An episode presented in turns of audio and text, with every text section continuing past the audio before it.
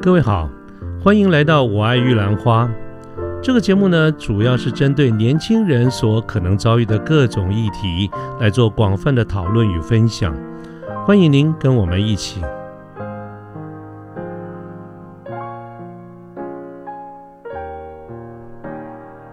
是是，哎，倒没有想到说这，Bruce，你跟我们讲了这些以后，我还没想到说，原来电动车有这么多的一个角度，我就没有去想到换电或者充电啊，或者自动驾自动驾驶这个问题，我是有想到了，倒是换电倒是没有想到，因为之前你在介绍的时候，你记得你告诉我说有充电桩、充电站、超级充电站，对啊，我觉得嗯，这大概就是它的一个一个这个能源的方式哈，倒是没有想到换电这个事情其实特斯拉以前有想过换电，啊哈，但是失那败，我很久以前。为什么是技术上的失败？因为呃，第一个是说你换电，他们如果自动化的话，它必须要有一定的场地，就说有点像是那种我们去加油站洗车那种感觉，嗯嗯嗯就是会有一个东西，你把车开进去之后，它把它架起来，然后机器手背把你的螺丝卸下，把那个电池卸下来，在一个充满电的上上去，然后再拴上去。所以待会儿你讲的汽车的换电，就毕竟我们不能拿 GoGo 的这个角度来讲了，对对是吧对所以它这个车主是没办法自己换的，没办法，哎、它应该说它有一个换电站，对，但是你还是没有办法自己换。对，因为一个电池一吨嘛，可能要一吨，对，你想哦 OK，可能八百到 OK 一吨这种这种 OK，OK 分量，所以是说你你很难自己去动手。那是是，当然，未来也许某一年我们电池会小到像 Go 那样能量集集中这样子，汽油车所以一个如果你要换电，那它这个效率，假设它一样照你这样讲要占一个位置，对不但占一个位置也要花时间，它根本是不是，呃，所以我刚刚用 GoGo 的想法来想也不完全对，对因为 GoGo 马上换了对就走，对不对？所以你真正比较来说，跟那个充电站或超级充电站的比，不见得会快很多的意思吗？它会快，目前会快一嗯些，但是它会有额外的不一样优劣嘛。就我刚刚举例的是是说，目前的快速充电站的速度来说，换电会比较快，相较啊 OK 之下，但是它只是说我多一个选择嘛，因为我这我超我如果充电站我再怎么设，我设十个桩、二十个桩、三十个桩，我占的场地还是挺大的嘛。可是我也许假设说我一个换电站，我的效率，我可能一个换电站我占三格车位的大小，但是我可能在这边做了那可能不就一是样要经过精密的计算，对算对这对个比较，它的换算的这个效率有有可能，但是它也要想的是说，你换下来的旧电池在里面也是要时间充电嘛。是是，所是以说是等到它，就是我不知道那个主持人有没有遇过，听有听过 GoGo 那个时候爆量的时候，很多人换不到满电的电池，你说充的差不多就上了是吧？就是说他可能本来哦这边有这边有那个可以换电，他骑到那边之后插进去拿出来电池还是没电的，因为不够时间充，哦哦，OK，所以这也是另外一个问题。那是是是，每一个状况都不可能完美，但它可能有可能并存啊。了解依。照你不同当下的需求去选择对你最有利的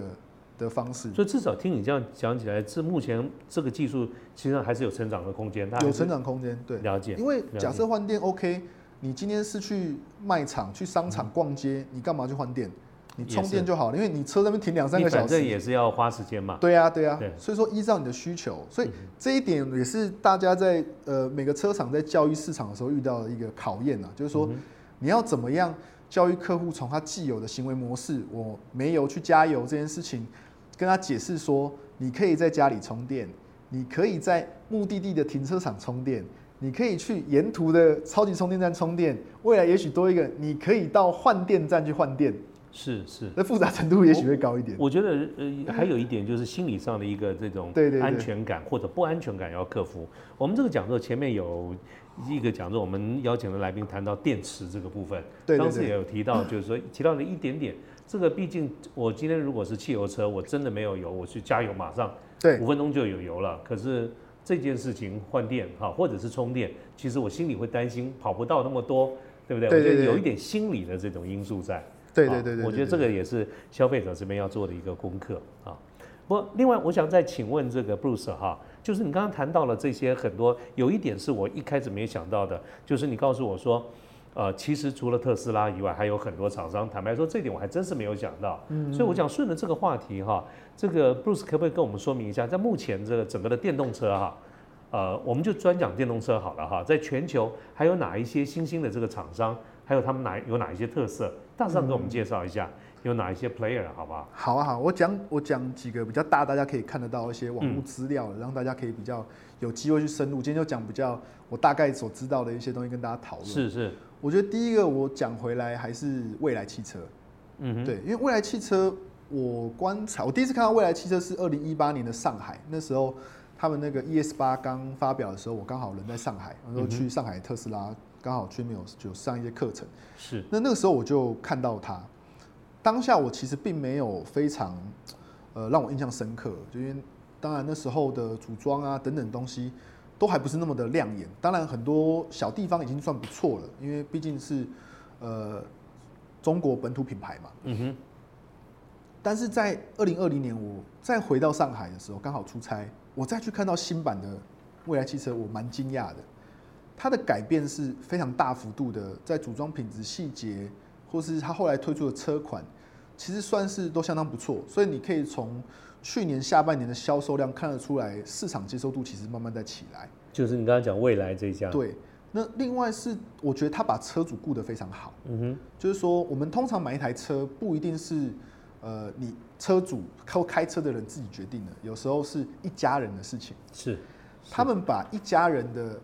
这件事情去想象说，呃，我要怎么做可以让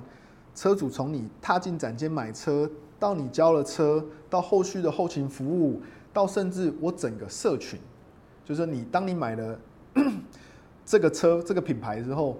它就像一个大社群。那我车厂可以提供什么给你？所以他们有那个点数的机制啊，或者说可以使用他们的他们的休息空间。其实这东西非常非常有趣。那个大家如果有机会，呃，当然现在疫情需要隔离啊，但是如嗯果刚好在大陆的朋友们，你们可以去看一下，比如说 New House，它所谓叫牛屋，中文叫牛屋，嗯哼，它可能是在一些商场或一些不错的点。你如果是车主，你可以直接进去，然后靠点数消费，那可能可以买纪念品啊，可能可以换咖啡啊。那点数怎么来？你可以推荐好友买车来，你可以回复参加活动赚来。那他会把这些 user，他们不讲车主，他们叫 user，因为用互联网概念去想这事情。这些 user 们，他们彼此之间又有一种好像打游戏一样，拿几个勋章，我是那个 VIP 嗯哦哼那种感觉。那他们彼此间会有个荣誉心，那大家投入之后，也可以让这个社群活络起来。我记得你刚刚才我们节目还没有开始录音前，我们在闲聊的时候，你也有谈到有 referral，也也也算，对对对对对、啊 r e f e r r a l 其实 Tesla 也有，也有但是嗯 referral code 这件事情到后来，所以你会看到很多 YouTuber 他可能一直在 promote 他的 Tesla，嗯哼，为什么？他说：“哎、你购你现在如果喜欢这影片的话，你如果想要购买特斯拉，下面有推荐码，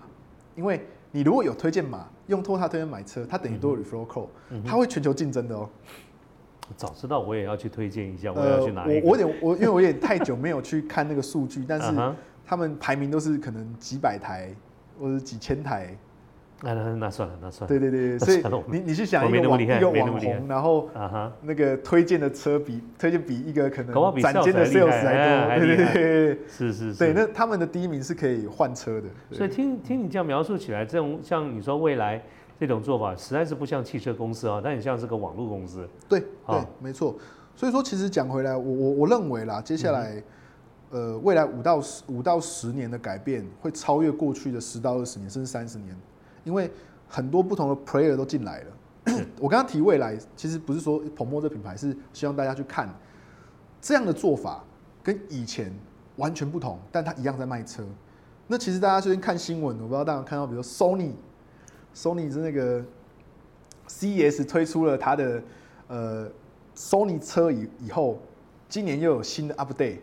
它的 Sony 车又不太一样了。然后 Apple 也说要造车，然后 Google 有 Google 的，Uber 有 Uber 的，它不只是呃电动车以外，它还有那个自动自动驾驶技术等等这些东西。是，其实它等于冲击了整个传统车厂的板块。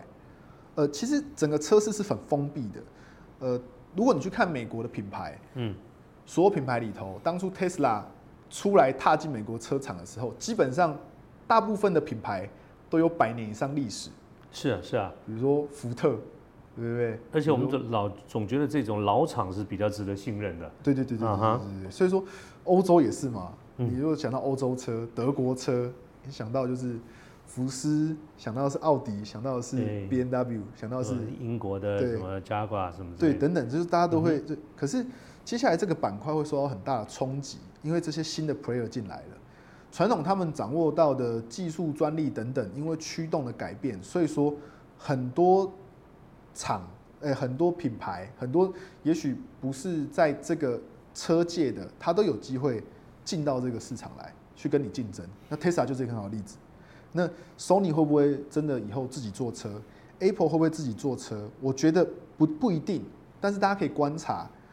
有可能因为 Sony 它的电子的很多半导体是非常非常领先的，比是，如它的呃 CMOS sensor，嗯哼，它的很多东西是非常非常尖端的科技，它会把它变得模组化说假设我前面提到这些呃自动驾驶，比如我提到的车联网，Sony 有它的 solution，它把这个东西整个提供给呃，比如说现在的传统车厂，那这车厂忽然间就摇身一变，变成不一样的现代科技车。换句话说，将来的 player 蛮有可能很多的科技厂也会进入，对啊，对啊，是不是很难说。有意思？就不知道会会是怎么玩。那 Apple 会不会坐车？嗯我不知道前阵新闻不是一直在讲这个事情啊？可是大家去思考是说，呃，其实要成为一个车厂嗯哼，是很辛苦的，你要有厂房，你要建制外，你外观有冲压，对，你里面有动力，你软体要调教，你的电池要哪里来，等等。但这其实讲起来，电动车有点像消费性电子组装，有点像做手机了，它就只是大东西大一点。嗯可是你卖消费性电子产品，相对讲是轻松一点啊，因为你可能不需要展间，或是不需要后勤等等这些。那你当然说我可以网络卖啊，对，对，但是对对线上线下，如果你没有去实际体验，你要触动消费者，坦白说还是比较困难的。就纯粹靠线上，因为电动车还不是一个标准品嘛，我们可以还说不是一个大家已经这个这个普罗大众每个人都非常接对受对的对一个事情。我觉得推广跟展示对，还是蛮重要的一很件重要事情。。如果有一天它跟比如 iPhone 十二一样，其实大家现在如果抢都抢不抢都抢不掉，我拿广不用赶快不先用拿看展示机了，你隔壁的朋友或者同事对拿来看一看，对啊对就可以对决定要买我说了我。刚好线上赶快，我先买得到再说，我根本不对，用去反正展间就闭着眼睛买都可以。对对对那个时候对就可以完全不需要实对力，对对，有可能，但是嗯现在的话，至少不是现至在。少不是现在。那它有可能是去吃土 B 的市场，嗯不哼，一定是直接土 C 嘛。对那对对 Apple 有可能它是跟其他车厂去做一个合作，就是是目前现有车厂，因为你要瞬间去去买大型冲压机，然后制造整个生产流程、流水线，然后招工训练，这是一个很长很长，这不是大家关在办公室做好就可以做出的产品，这个是需要真的工厂，然后整个生产流程、整个物流要想得很清楚，才可能进到市场的。是是，OK，那呃，谢谢哈。那 Bruce，我想这个再提一个问题，也是今天最后的一个问题哈。前一段时间有看到一个新闻，他就说一辆电动车，我不晓得是不是指的是特斯拉哈，就是把它拆开来，大概有百分之七十五嗯的这个零件都是台湾做的哈。对，那么换句话说呢，这个电动车这个产业，如果按照刚才所谈的这样的一个数据的话，其实跟整个台湾的供应链的关系是蛮密切的。好是的，是的。那从这个角度来看的话，那 Bruce，你觉得我们台商，尤其我想汽车零组件是我们台湾非常强的这个整嗯个供应链哈、那么从台商在电动车产业的未来大概是怎么样？可不可以请你跟我们分享一下你的看法？其实刚刚主持人讲，那应该就是特斯拉没有错。是特斯拉吗？对，哈哈是特斯拉是，是嗯因为呃，其实早期特斯拉刚开始初期的时候，它是有考虑，因为它它改变它的它的整个车子。那台湾本来传统的呃电子业本来就非常蓬勃，那它的电子零件又特别多，所以它是有曾经到台湾去寻很多，跟甚至考虑过建厂，甚至考虑过建厂，他们也考虑过泰国。他现在厂在亚洲说是在大陆是不是？呃，目前的嗯话哼是在上海。算了。上海，然后欧洲马上那个已经在开，在德国。那如果台湾的这个零组件扮演那么重要的一个角色，那为什么当时没有想到这些？还是跟政府的法规跟什么有关？当时的备战，现在传闻是说，当时的政府并没有呃直接的支持或怎么样，因为当时还小嘛，也不知道这个东西行不行或者什么之类的。你是指的中国政府还是台湾那政台府湾政府， ？OK，那中国政府是因为刚好有个破口嘛，它可以全部独资的成立这个车厂，它不用合资，所以它可能才可能在上海可能才有才有这个机会。所以还是跟政府的支持力度是有会有关的差。。那可是他当初即使政府没有，他都愿意来台湾去去搜寻这些这些这些这些东西。所以台湾其实有很多很特别的，比如说像富田的马达，或者说呃富田为了做特斯拉的马达，中钢也配合它。嗯哼，那和大的齿轮，那那个比如说台湾其实早期也不止，其实不用讲电动车，台湾在汽车配件其实都蛮强的，是比是，如说轮圈、对后后视镜，对，或者说车灯车灯这些东西，其实台湾本身就很强。所以说，我们不要讲哦，特斯拉百分之七十五，但其实它里面有很多东西本来台湾就很强。有，我们这个产业讲座曾经有一集，请了一个朋友，也专门在这个领域里面，他介绍台湾的汽车产业其实是非常非常强的。对，但是比较可惜的是说，呃，台湾没有一个市场去练兵，就是一个内需市场去练兵，所以说我们都只能靠外销。嗯哼，那外销的情况，现在大陆又那么多品牌起来，那加上他们一些中美贸易战啊，他们开始吹起了国产化啊，或是说他们那边的厂家也开始精进它的制程，它的做工也越来越细细腻，然后它的高阶品牌也是推出在市场，要求越来越高。那其实一步一步的也在压缩台湾的发展机会。是，所以我认为的是说，呃，在电子这一块，台湾目前还是有一定的优势啊。嗯那你如果说，呃，轮圈的冲压、铸造等等这些，台湾要去生产，那除非是很高单价、很精工的东西的，不然如果以规模化的那种量大的，我觉得台湾可能比较难，我觉得比较那我难。觉得面对你刚才所描述这么大的一个市场，对，哦我觉得有而且困你难想，你做好之后，你要运到最大市场，最大市场就是在中国，那为什么不在中国设厂？ 对对对啊，这是一个没有趣的问题。对那其实我认为有一个有一块是车用电子这块，我觉得大家可以去看啊，就是说目前传统的大家是用那个 ENS，就是传统的 ENS，就是所谓 T A one 的 ENS，就是电子电电子厂，嗯哼，这些电子厂。车厂目前所用的电子厂跟电脑所用电子厂不见得是同一同一家，它有自己的专门做做车用车用相关的，因为它过车规跟它的流程配合厂商等等这些东西。但是其实，比如说广达，其实它有做到那个特斯拉的的那个 Autopilot 的那个那块板子，那块板子是广达做的。那所以说这件事就很有趣啊。那会不会是说，诶，其实特斯拉的像这种比较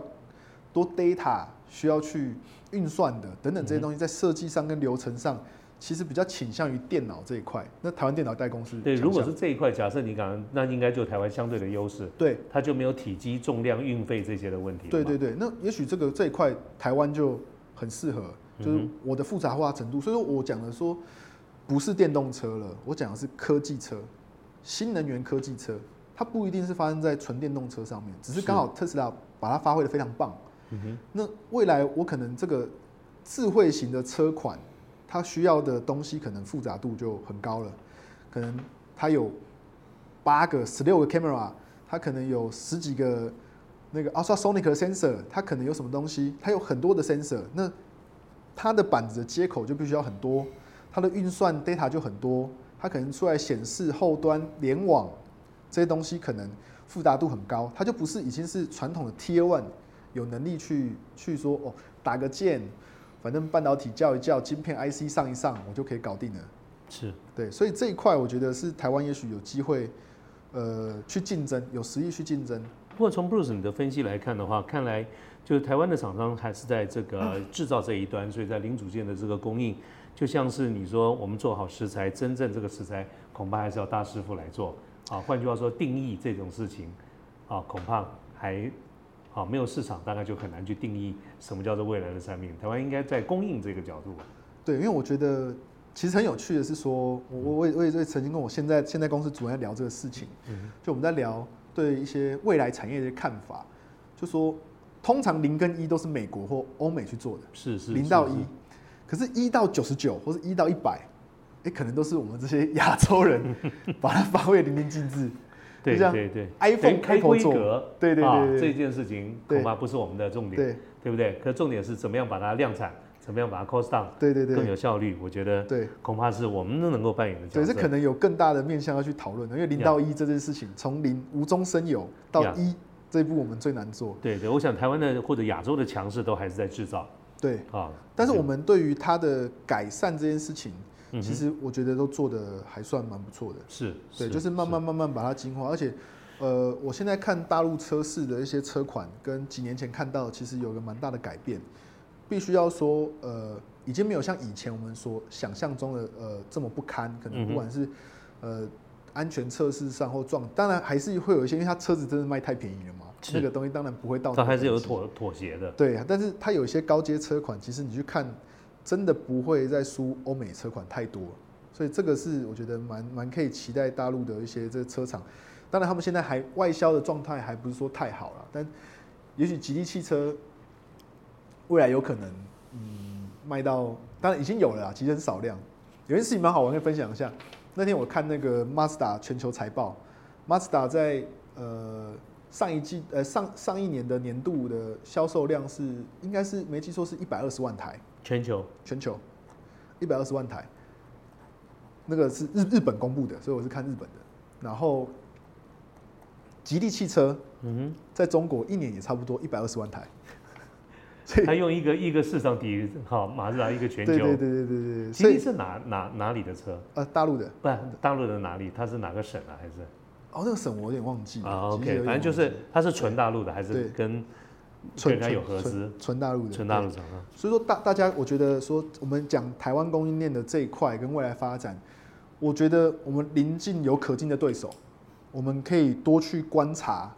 他们的每一步，因为有可能他会他们的那些动作，有可能有有也是我们台湾人的机会，对，所以这一块我就可以多关注。了解。好，非常谢谢哈。那这个呃，我们现在聊着聊着哈，今天这个时间就比我们原先预期的要比较长一点。可是我觉得这每一段我都啊，这个收获蛮多的。谢谢 Bruce 今天啊没有跟我们谢谢讲了谢谢很多的这个不同的这个角度哈。所以我们今天所接触到的范围，乃至于我们对现在这个电动汽车的产业的目前的状况，乃至于未来，我觉得 Bruce 今天所带给我们的都超过我原先当时在设计这一次的这个讲座，希望能够 cover 的哈，所以我对我而言是一个收获满满啊，所以我这边要特别跟 Bruce 说一声感谢。嗯那不谢谢过谢谢因为时间的这个关系呢，我们今天的这个访问也准备要接近尾声啊，嗯所以呢，呃，在这个地方就呃略呃先做一个整理哈，就是说刚刚才提过了，非常谢谢 Bruce 今天给了我们很多的这些讯息。那我想我们在线上的这个听众朋友，如果在听完了我们今天的这样子的一个讲座之后，还有任何的一个问题的话，那不晓得是不是也可以，呃，这个透过我来这边转达，再来请问 Bruce 呢？可以可以，没有问题没有问题。好，那各位，我想这个、啊这是一个非常好的一个福福音福音跟福利了哈，大家三啊、呃多多把握。好，那我想哎、呃我们今天这个时节目的时间就到这边，也耽误了 Bruce 非常多的这个时间。他其实是今天在上班呢、 啊，硬是被我把他拖出来哈、这个下午，所以是非常不好意思哈、这个要谢谢谢谢 Bruce。OK，那 Bruce 就再次谢谢你。那我不们会今不会天的谢这谢大个家节目呢，就到这边结束，谢谢大家，大家再见，拜拜。拜拜。